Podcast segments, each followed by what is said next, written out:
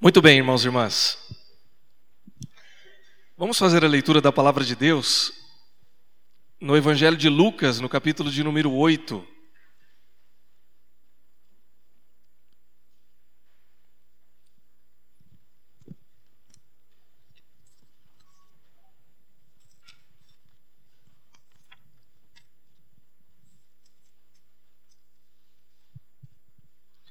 Lucas 8, nós faremos a leitura dos versículos 43 ao 48.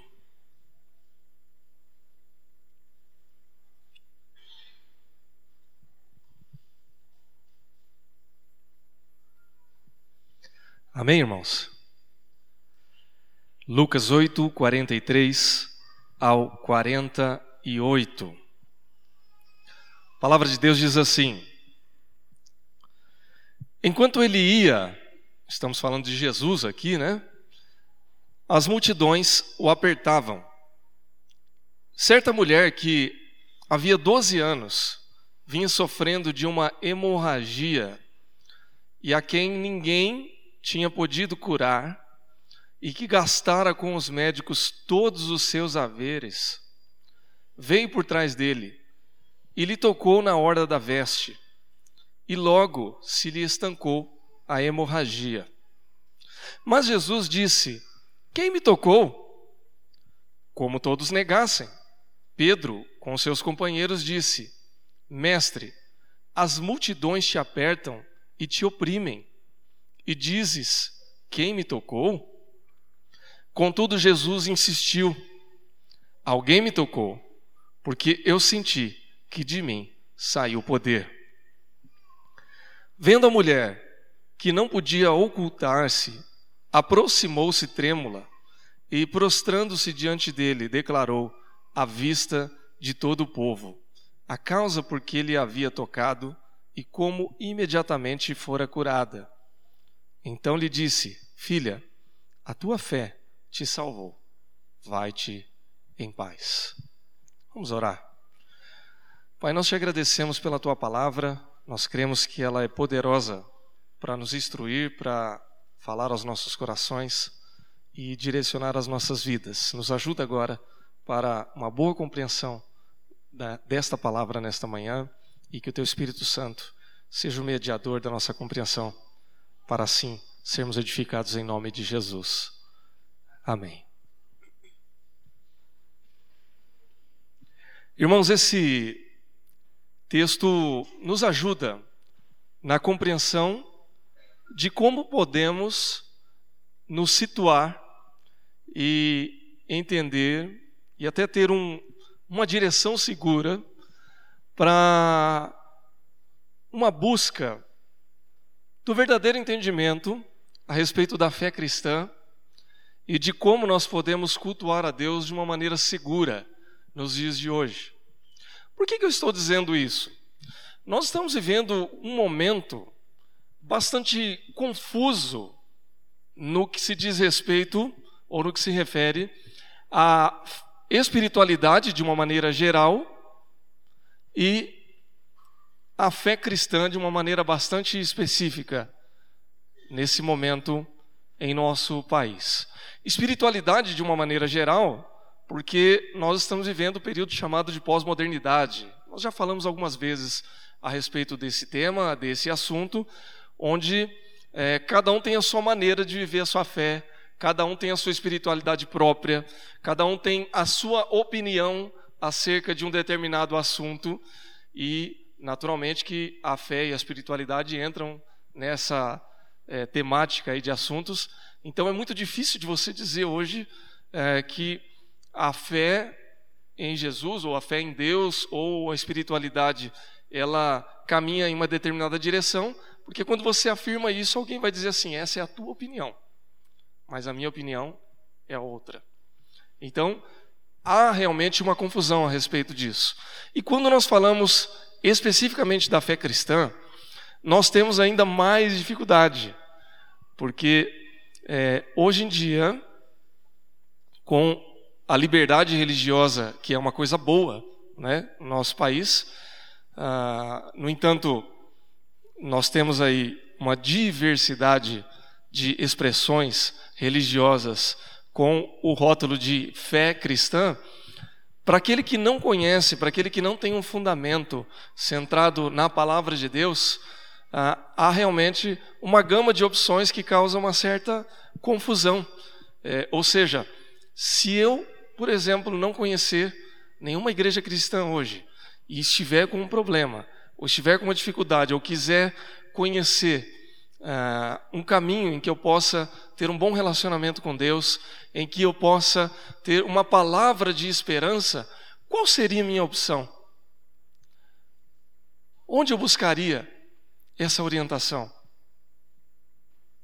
Se eu tiver a sorte ou a bênção de ter alguém que conheça esse caminho e que me apresente de uma maneira segura, então eu vou buscar aí ah, essa orientação. Mas se eu não tiver esse privilégio, ou for um cara um pouco desconfiado e quiser buscar a minha própria orientação, eu corro uma série de riscos. E eu posso buscar também essa solução em um caminho que talvez não seja tão seguro. Explico. Ah, muitos de nós hoje, por conta da exposição midiática na televisão, no rádio ou até mesmo na internet, ouvimos aí uma série de convites, como, por exemplo, aqueles que vêm com o seguinte apelo: pare de sofrer.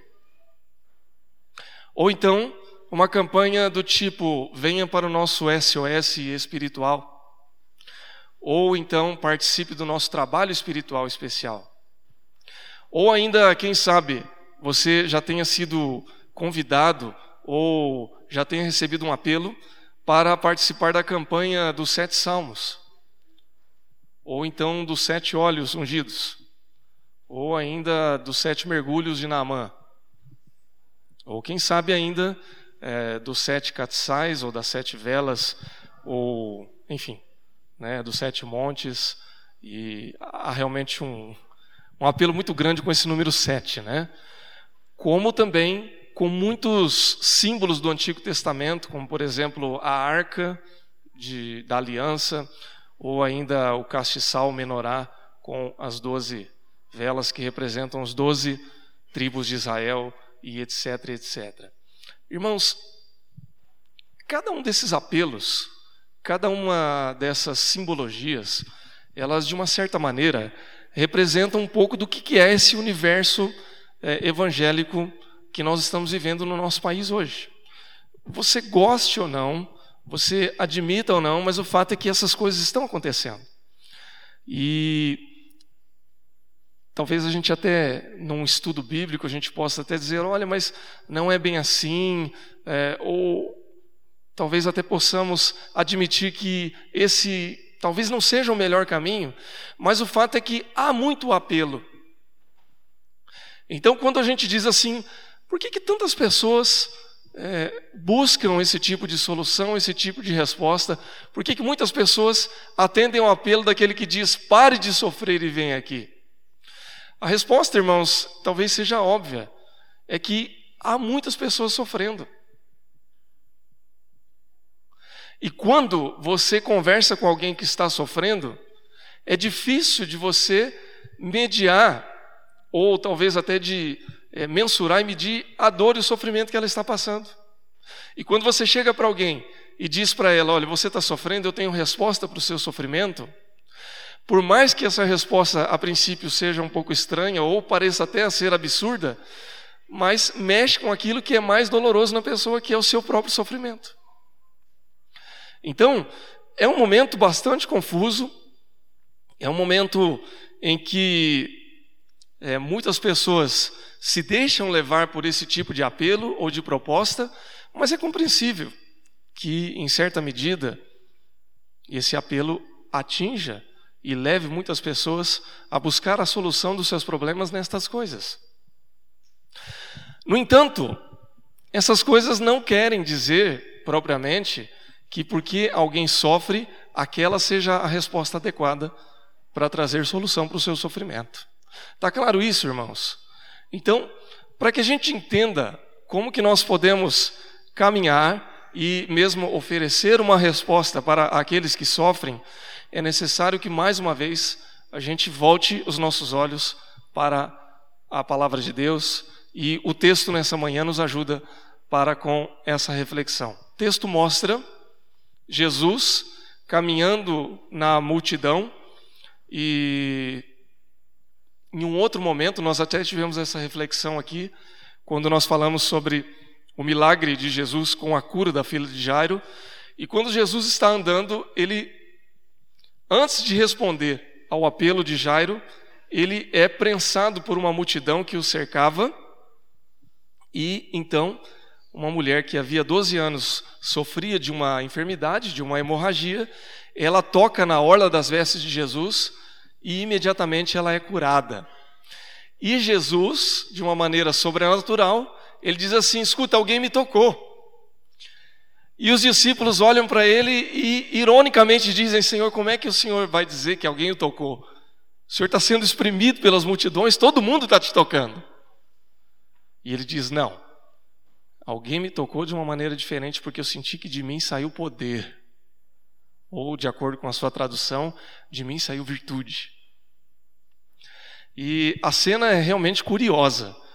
Vocês imaginam né, o que, que é ser apertado por uma multidão.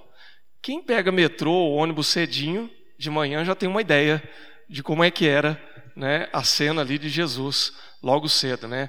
Aquele ônibus, aquele trem, aquele metrô lotado, que a gente dá aquela empurrada e a porta fecha e a gente está no meio do caminho.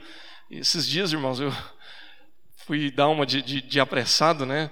E peguei o metrô ali na estação Consolação e aquela porta veio e deu aquela prensada no meu braço. Quando eu consegui sair do braço, quase que arranca a minha orelha, que não é pequena, né? E aí eu falei assim, beleza, né? Por que, que eu não esperei o próximo? Mas é que o próximo ia estar cheio também, né? Então, cheio por cheio, a gente tenta pegar aquele primeiro.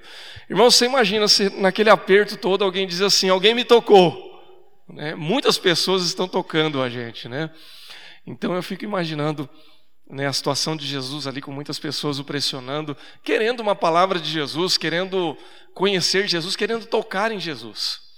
E aquela mulher no meio daquela multidão toda, ela faz um esforço e toca nas vestes de Jesus, imediatamente ela é curada e toda aquela situação ela começa a tomar corpo e algumas coisas começam a acontecer ali. Esse texto, irmãos, ele nos dá pelo menos duas direções ou duas é, orientações sobre como nós podemos buscar de uma maneira segura o consolo, o conforto e a orientação que Deus tem para dar para nós. E quando a gente faz essa comparação, a gente começa a entender por que, que há certos apelos que a gente pode seguir e outros que a gente não deve seguir. Então, o primeiro aspecto que a gente vê aqui é que nós precisamos buscar solução para todas as áreas das nossas vidas por meio da palavra de Deus. Quando você ouve um apelo que diz assim: olha, pare de sofrer, venha para a campanha dos 70 apóstolos, das sete correntes, dos doze saltos e etc, etc, procure observar o seguinte: essa solução é mediada pela palavra de Deus ou a palavra de Deus é só um pretexto para você participar de uma campanha ou de qualquer outro tipo de coisa? Muitas vezes, a gente acha que ah, para que um milagre venha a ocorrer, é preciso que eh, algo sobrenatural, um apelo sobrenatural venha acontecer na vida da gente. E que só uma enfermidade, uma doença ou qualquer tipo de coisa é, seja a composição de um milagre. Ou seja, eu estou doente, Deus vem, faz um milagre na minha vida e pronto, agora eu estou curado. E às vezes, às vezes a gente perde a dimensão de que qualquer mudança que a gente venha a receber da parte de Deus para que a nossa vida seja melhor, de uma certa maneira é um milagre de Deus. Se eu tenho um conflito na minha casa e esse conflito é resolvido pela presença de Deus, eu recebi um milagre. Se eu estou desempregado há um mês, dois meses, cinco meses e de repente eu começo a trabalhar, eu recebi um milagre de Deus. Se eu sou uma pessoa de difícil trato que não perdoa, que não recebe perdão, que não consegue conversar com as pessoas e de repente eu começo, pela ajuda e pelo conforto da palavra de Deus, a lidar melhor com essas situações, isso é um milagre na minha vida. A propósito, irmãos, se a gente começar a falar um pouquinho da nossa vida antes de Cristo, nós vamos ver que nós somos milagres ambulantes, né? Porque Deus fez isso na nossa vida. Quando aquela mulher chega até a presença de Jesus e ela recebe a cura, ela recebe um milagre que extrapola a sua condição física, passa por todas as esferas da sua vida. Veja, lá em Levítico, no capítulo 15, você não precisa abrir, apenas acompanhe a leitura. Levítico 15, do 25 ao 27, diz assim: Também a mulher, quando tiver o fluxo do seu sangue por muitos dias fora do tempo da sua separação, ou quando tiver fluxo de sangue por mais tempo do que sua separação nos dias do fluxo da sua imundícia, será imunda como nos dias da sua separação. Estou falando isso aqui, depois eu vou explicar. Toda cama sobre o que se deitar sobre os dias do seu fluxo ser-lhe-á como cama da sua separação, e toda coisa sobre que se assentar será imunda, conforme a imundícia da sua separação. Todo aquele que tocar nela será imundo. Portanto, lavará suas vestes e se banhará com água, e será imundo ou impuro de manhã até a tarde. O que acontece, irmãos, é que no livro do Levíticos havia uma série de orientações, de ordens sobre é, uma série de coisas relacionadas à vida do homem e da mulher. Havia regras sobre vestimenta, sobre corte de cabelo, sobre tipos de trama de roupa e também sobre algumas fases é, da vida do homem e da mulher, e no caso da mulher, o fluxo menstrual. Então, quando você vê aqui é, a imundícia ou a impureza, etc., eram regras da lei do Antigo Testamento. Não adianta a gente querer entrar nos pormenores aqui para tentar entender o motivo pelo qual essas regras existiam. Mas o fato é que essas regras ainda perduravam nos tempos de Jesus. E essa mulher, ela tinha algum tipo de enfermidade que na Bíblia se chama fluxo de sangue, e essa mulher tinha uma hemorragia contínua há 12 anos. E o texto diz que ela já tinha gasto todo tipo de recurso para tentar solucionar o seu problema. Já tinha gasto com médico, já tinha passado por todo tipo de. Alguém chegava para ela e dizia assim: ó, toma esse chá que é bom. Ela tomava. Olha, é, vai se banhar no rio que talvez você melhore. E ela se banhava no rio. Olha, fica uma semana deitada que o fluxo para. Ela ficava deitada uma semana. Dá para entender, irmãos? O problema é que essa mulher vivia um grande drama. E o texto de Levíticos encerra dizendo o seguinte: quem tocar nela, impuro também vai estar. Se a gente pensar em toda a questão física, mas também na questão social, emocional dessa mulher, ela estava totalmente segregada. Era alguém que não poderia trabalhar, era alguém que não poderia conviver socialmente, era alguém que, na verdade, não poderia nem estar no meio daquela multidão, porque todos aqueles que tocaram naquela mulher estavam também impuros, segundo a lógica da lei do Antigo Testamento. Então, a cura que essa mulher recebeu não era apenas a cura da enfermidade, mas também a cura de toda a sua condição social. Ela estava curada não apenas de uma doença, mas também ela estava curada de tudo aquilo, ou livre de tudo aquilo que não permitia que ela vivesse como uma pessoa normal. Ou seja, a partir daquele momento ela podia sair de casa, ela poderia conviver com a sua família, poderia conviver com a sociedade, poderia ser uma pessoa normal.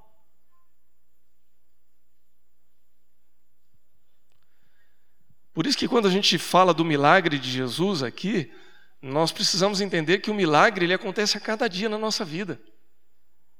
Porque quando Jesus entra na nossa vida, não é apenas a situação física, que também é importante, mas também todas as esferas da nossa vida. Ou seja, Jesus restaura a nossa saúde, mas Ele também restaura a nossa casa, restaura o nosso casamento, restaura o nosso lar, restaura a nossa condição como seres humanos. E isso é uma grande bênção de Deus.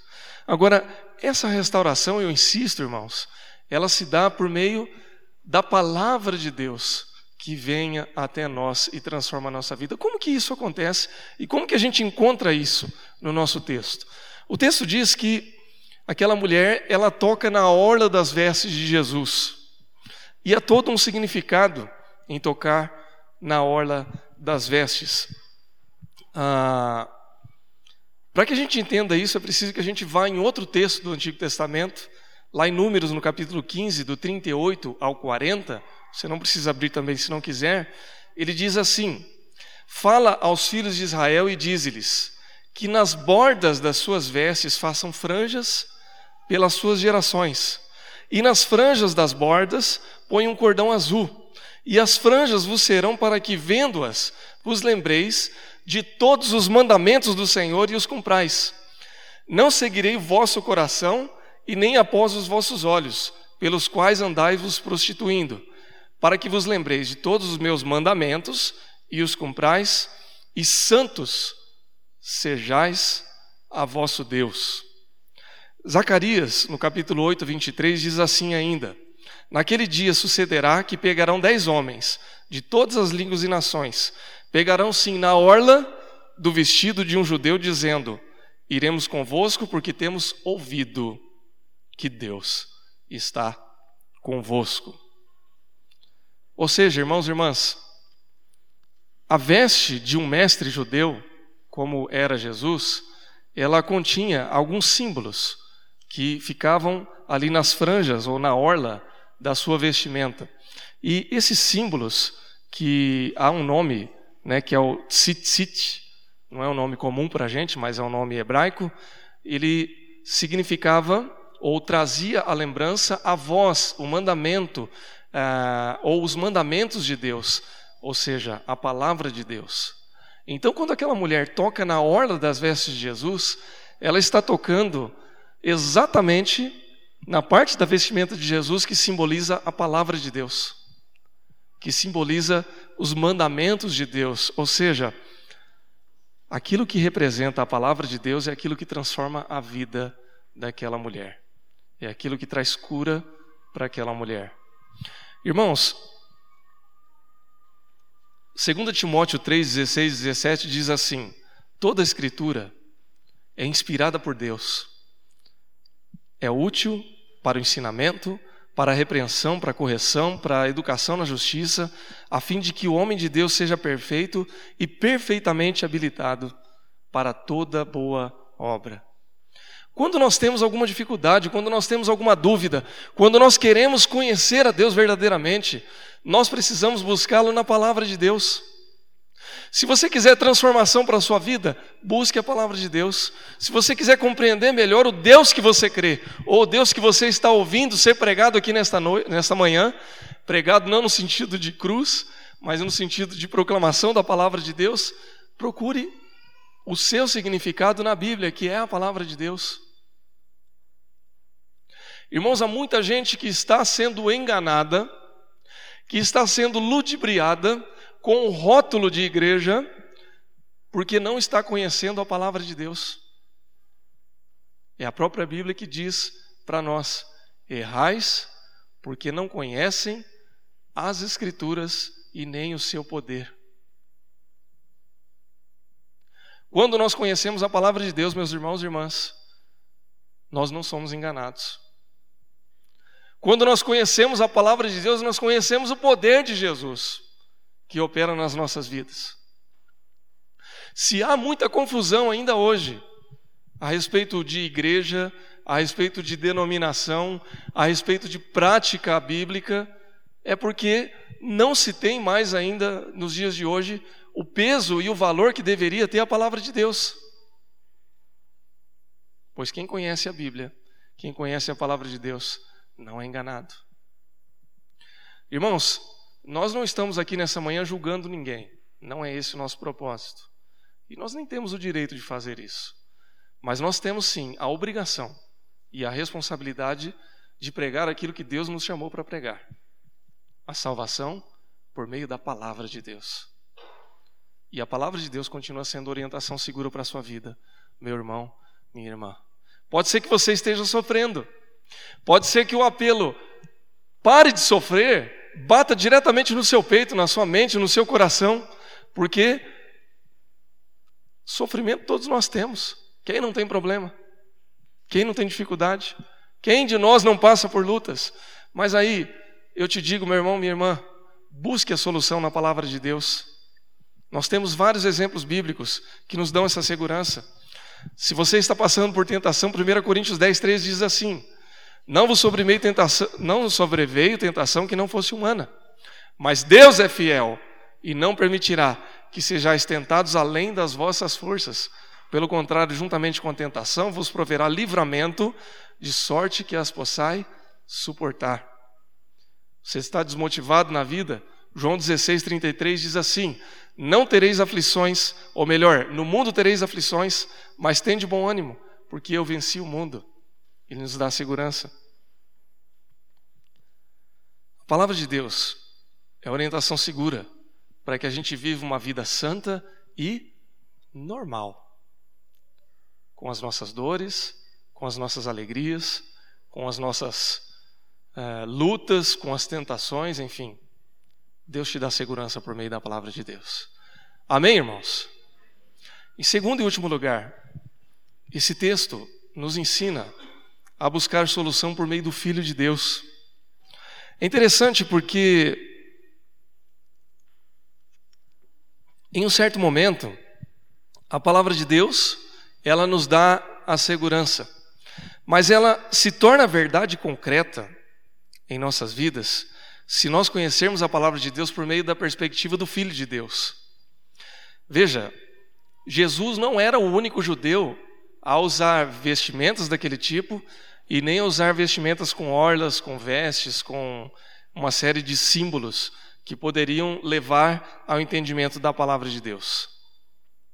Assim, como nos dias de hoje, não é só a igreja presbiteriana do Ipiranga, ou a igreja batista do Ipiranga, ou a igreja central de São Paulo, que usa a palavra de Deus, que usa a Bíblia como um moto para que a gente.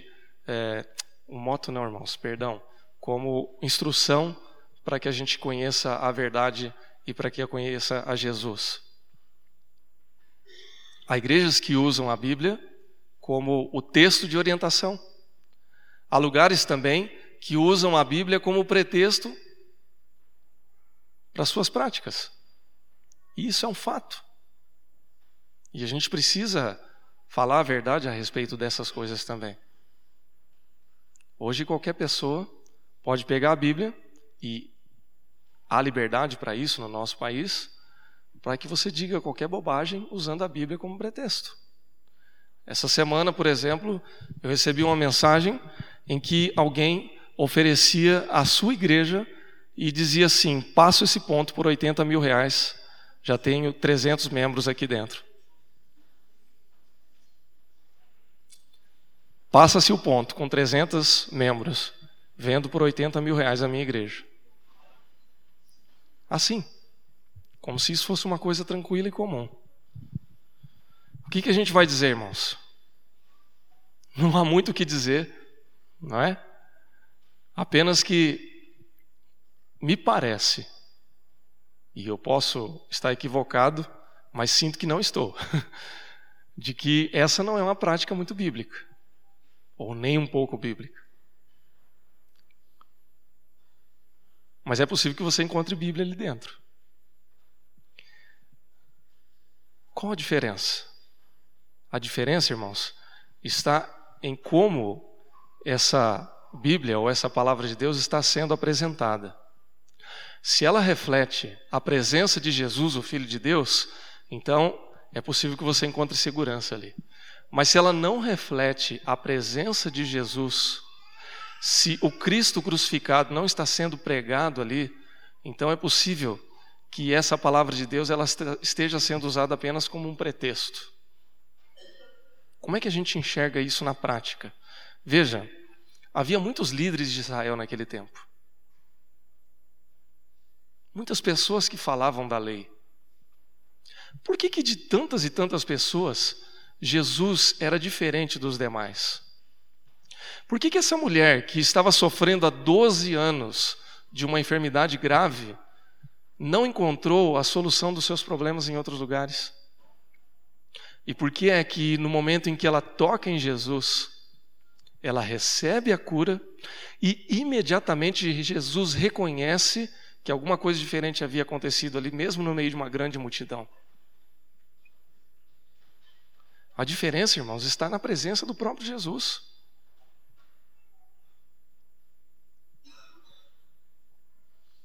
Jesus estava consciente da necessidade de cada uma daquelas pessoas e ele estava consciente de que alguma coisa diferente tinha acontecido.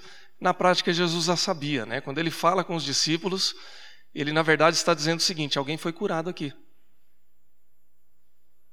Alguém me tocou e de mim saiu poder. Alguém foi transformado nesse dia. Alguém foi curado, alguém foi transformado, alguém recebeu um milagre aqui no meio dessa multidão.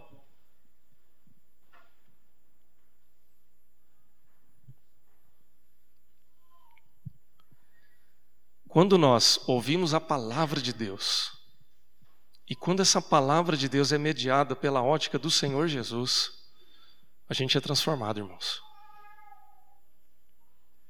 Há diferença. É por isso que você pode ouvir muitas vezes de uma campanha A, de um apelo B, que usa às vezes um texto bíblico como pretexto, e você vai é, vê tudo aquilo e você talvez não encontre ali a presença de Jesus.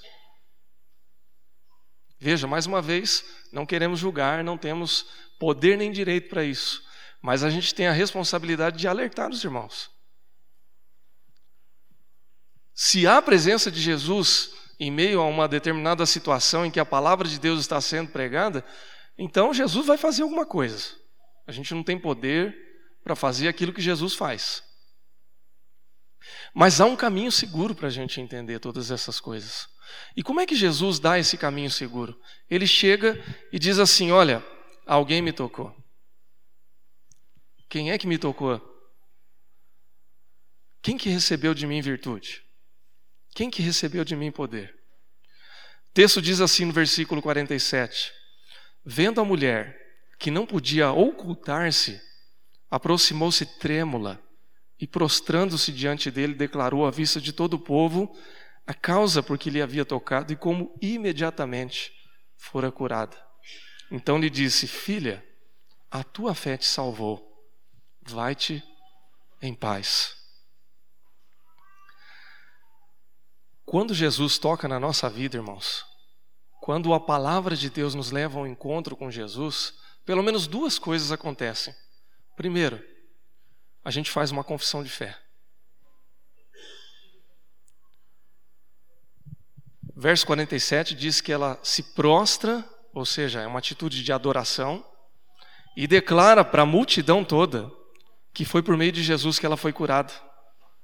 Através dessa confissão, ela recebe não só né, o efeito da sua cura, ela demonstra a sua fé em Jesus e, ao mesmo tempo, ela é reinserida na sociedade, porque agora as pessoas não veem ela como uma mulher doente, mas como uma mulher saudável. É por isso, irmãos, que muitas e muitas vezes a gente chega diante da igreja e diz assim: Olha, você confessa que Jesus Cristo é o seu Senhor e Salvador? É uma maneira de você publicamente declarar sua fé em Jesus. É por isso que quando a gente tem é, cultos de batismo e profissão de fé, a gente faz com que a pessoa declare a sua fé. Porque é uma maneira de você declarar publicamente que você confessa Jesus como seu Senhor e o seu Salvador.